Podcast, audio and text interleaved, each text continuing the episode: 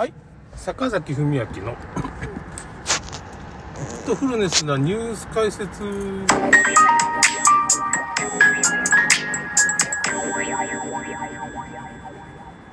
えっとね、ちょっと冷静さを僕書いてたんで、ちょっとまあ、ちょっとインディープ、えーと、岡さんのね、インディープ、地球最後の時のちょっと記事が、2つ面白い記事が出て、な2つともちょっとリンク貼ってきますけど、1つはですね、まあ、ちょっと前回言ったかも、どっかで言ったと思うんですけど、うん、死体風、死体の防風処理業者みたいな人がいて、その人が、まあ、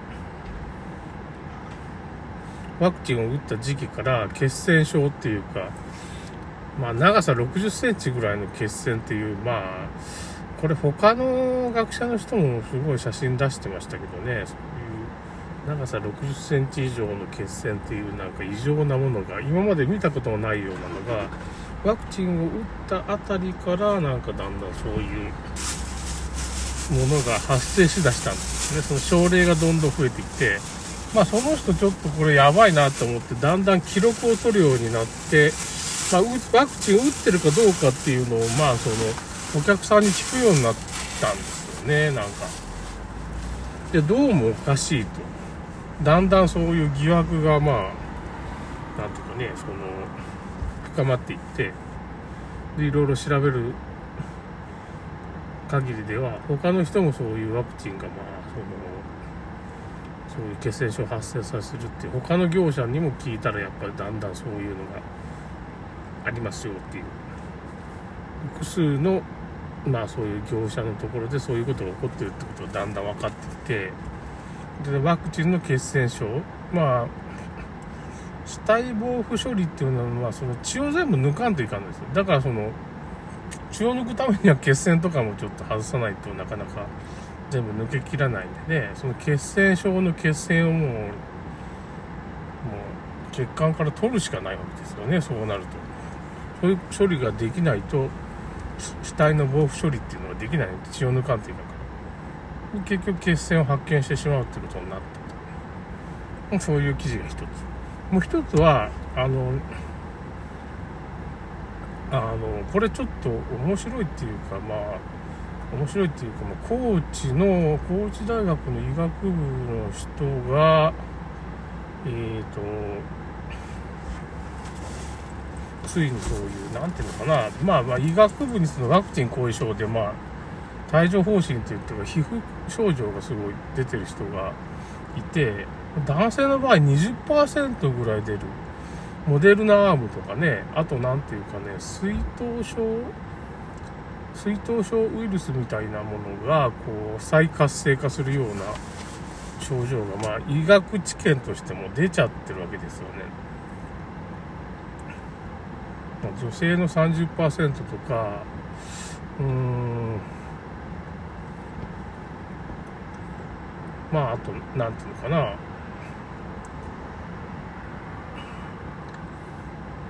男性の20%でそれすごい数ですよねこれ。これなんでかって言ったらもうさっき僕そのこのラジオで説明しましたけどワクチンっていうものはもともと劇薬なんですよ。毒なんですよ。だから免疫抑制効果があるわけ。うん。ワクチン自体がそうなんです。その毒が強い強すぎるんでこういうことが起こってる強すぎて死んじゃう単純にそれだけなんですよスパイクタンパク質がどうこうっていうのもある。スパイクタンパク質は強力な血栓症とか炎症を起こすんですけど、もともと子宮頸がんワクチンにしても、もうその最初の方のワクチンにしてもただの毒なんですよ。わかります？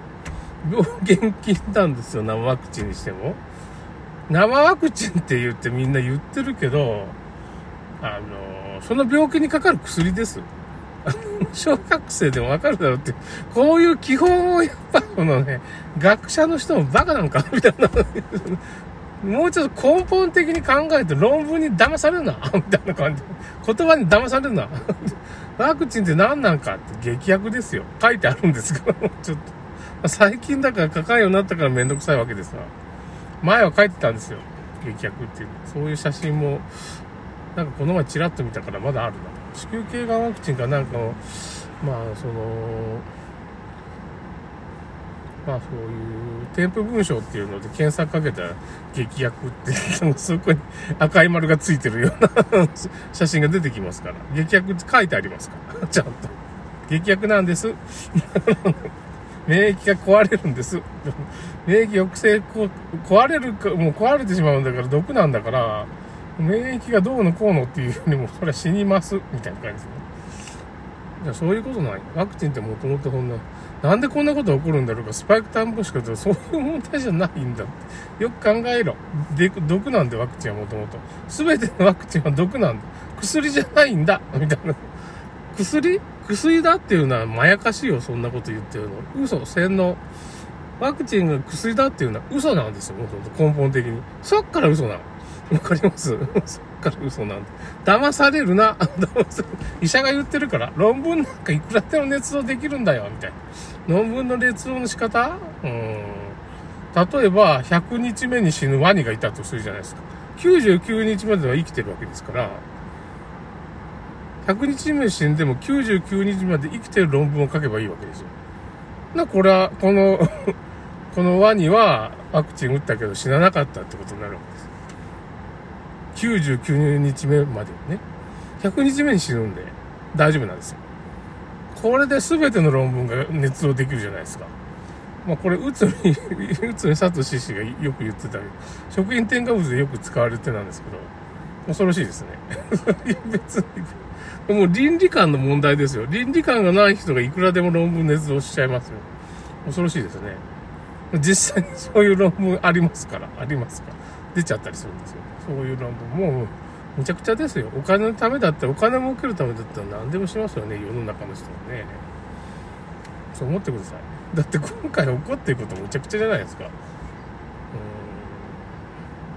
うん。いやー、パッと見おかしいじゃないですか。そのロックダウンがどうのこうのとか、もう人、ただの人権侵害じゃないですか。緊急事態宣言。責任取らんといかんが政府って。結果責任があるじゃないですか。尾身会長なんか結果責任ないんですかね、その結局。我慢したらなんとかなるみたいなこと言ってたじゃないですか、1年かけて。何にもなってないじゃないですか。それはなんでかって言って、ゼロコロナコース政策っていうのが間違ってるんです。要するに感染症が起こったら何もせずにその病気にかかって死ぬ人は死んで生き残る人は生き残ると。それしかないんですから。で、今度のワクチンっていうか、ウイルスは、コロナウイルスは、パンデミックじゃなかったんです。ただの風邪だったんです。これまあその、政府が意図的に間違った情報を流して、ワクチンを打たして殺してるって。マスクにしても、その、緊急事態宣言に、で、どうなったかって言ったら、まあ、家の中にこもってビタミン D 不足、まあ、日光浴びないとビタミン D が出ない。骨折した子供が出たとかさ、そう、その間違ってるんですよね。感染症対策自体が全部間違ってるわけですよ。うん。全て全部ダメだ。マスクもダメだし、ロックダウンとか自粛も全然ダメだし、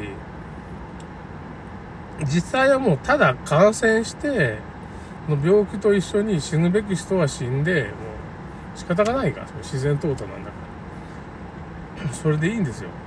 今回その自然淘汰もそんな死んでないわけですよね。統計をいじっておかしくなってたから、まあもう、そんな話ばっかりになっちゃうんですけど、統計を操作してるだけなんですよね。だから、肝臓病で死んだり、まあ心臓病で死んだり、その分なんで死んでも、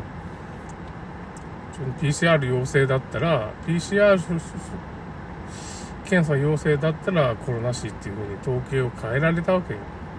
へんてこりんな統計、統計の改ざんが行われたが WHO から指示があって厚労省もそういうふうなことを書いてそれに対してまあ世界中の医者がおかしいじゃないかって言ったらなんか潰されてどっかに飛ばされたり殺されたりしたりいうようなこと起こっちゃったわけですよ。